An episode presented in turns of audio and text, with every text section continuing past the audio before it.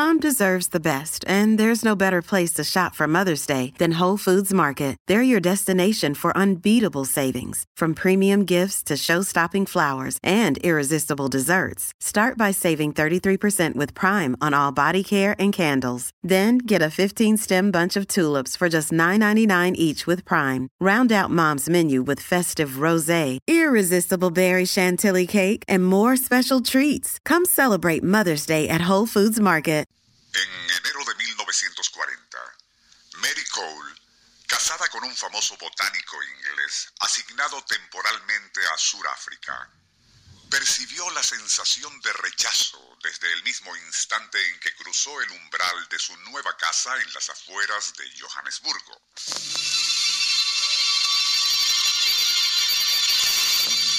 A los pocos días de establecida, Mary escribía a sus familiares cuando y sin saber cómo, algo la indujo a trazar en el papel y con letra imprecisa un desconcertante vaticinio. En él anunciaba la eventual muerte trágica de su esposo Fred y de alguna forma vinculada con el agua. El Circuito Éxitos presenta Nuestro insólito universo. Cinco minutos recorriendo nuestro mundo sorprendente. una producción nacional independiente de Rafael Silva, certificado número 3664. Tras aquel curioso episodio precognitivo, Mary optó por no comentar nada con su esposo y a su vez decidió ignorar lo ocurrido. Semanas después sufrió una pesadilla durante la cual contemplaba impotente cómo Fred se ahogaba en aguas muy profundas y fue tal su agitación al despertar que no tuvo más remedio que comentar con su marido lo que sucedía. Este no dio importancia al asunto, atribuyendo las premoniciones de Mary a factores emocionales. Tres días más tarde, Mary ayudaba a su esposo a pasar en limpio varias anotaciones cuando inesperadamente sintió como si una fuerza extraña y ajena a su voluntad le hacía escribir con letra torpe el mismo vaticinio acerca de la futura muerte de su esposo en un ambiente acuático.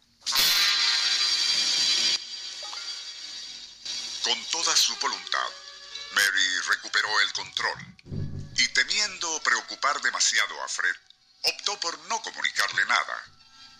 Durante una semana, aquello dejó de preocuparla, pero, y justo comenzando el mes de abril, Mary anotaba algo en su agenda cuando de nuevo su mano, como guiada por una fuerza desconocida, anotó que su esposo fallecería ahogado antes de finalizar el mes.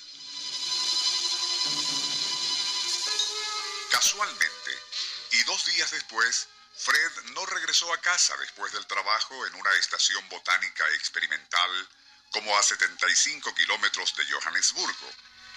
Había llovido copiosamente todo aquel día, y cuando la radio anunció que estaban ocurriendo desbordamientos de quebradas en aquella selva húmeda donde se encontraba su marido, Mary pensó de inmediato en la profecía acerca de su muerte ahogado.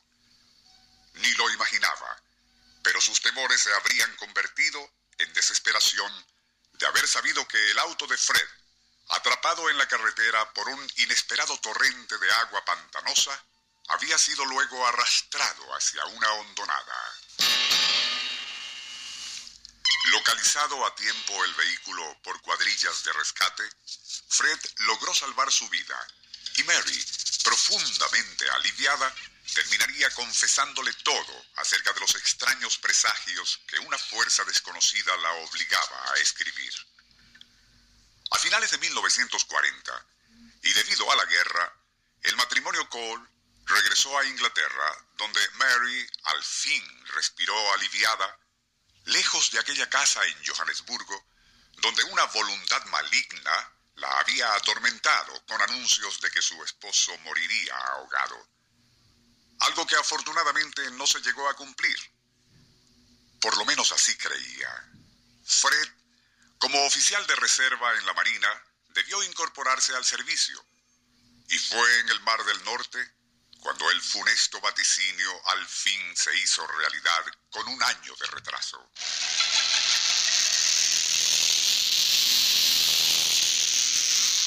El 26 de febrero de 1942, faltando solo un par de días para finalizar el mes, la corbeta Swift en que servía el oficial Fred Cole fue torpedeada por un submarino alemán hundiéndose de inmediato.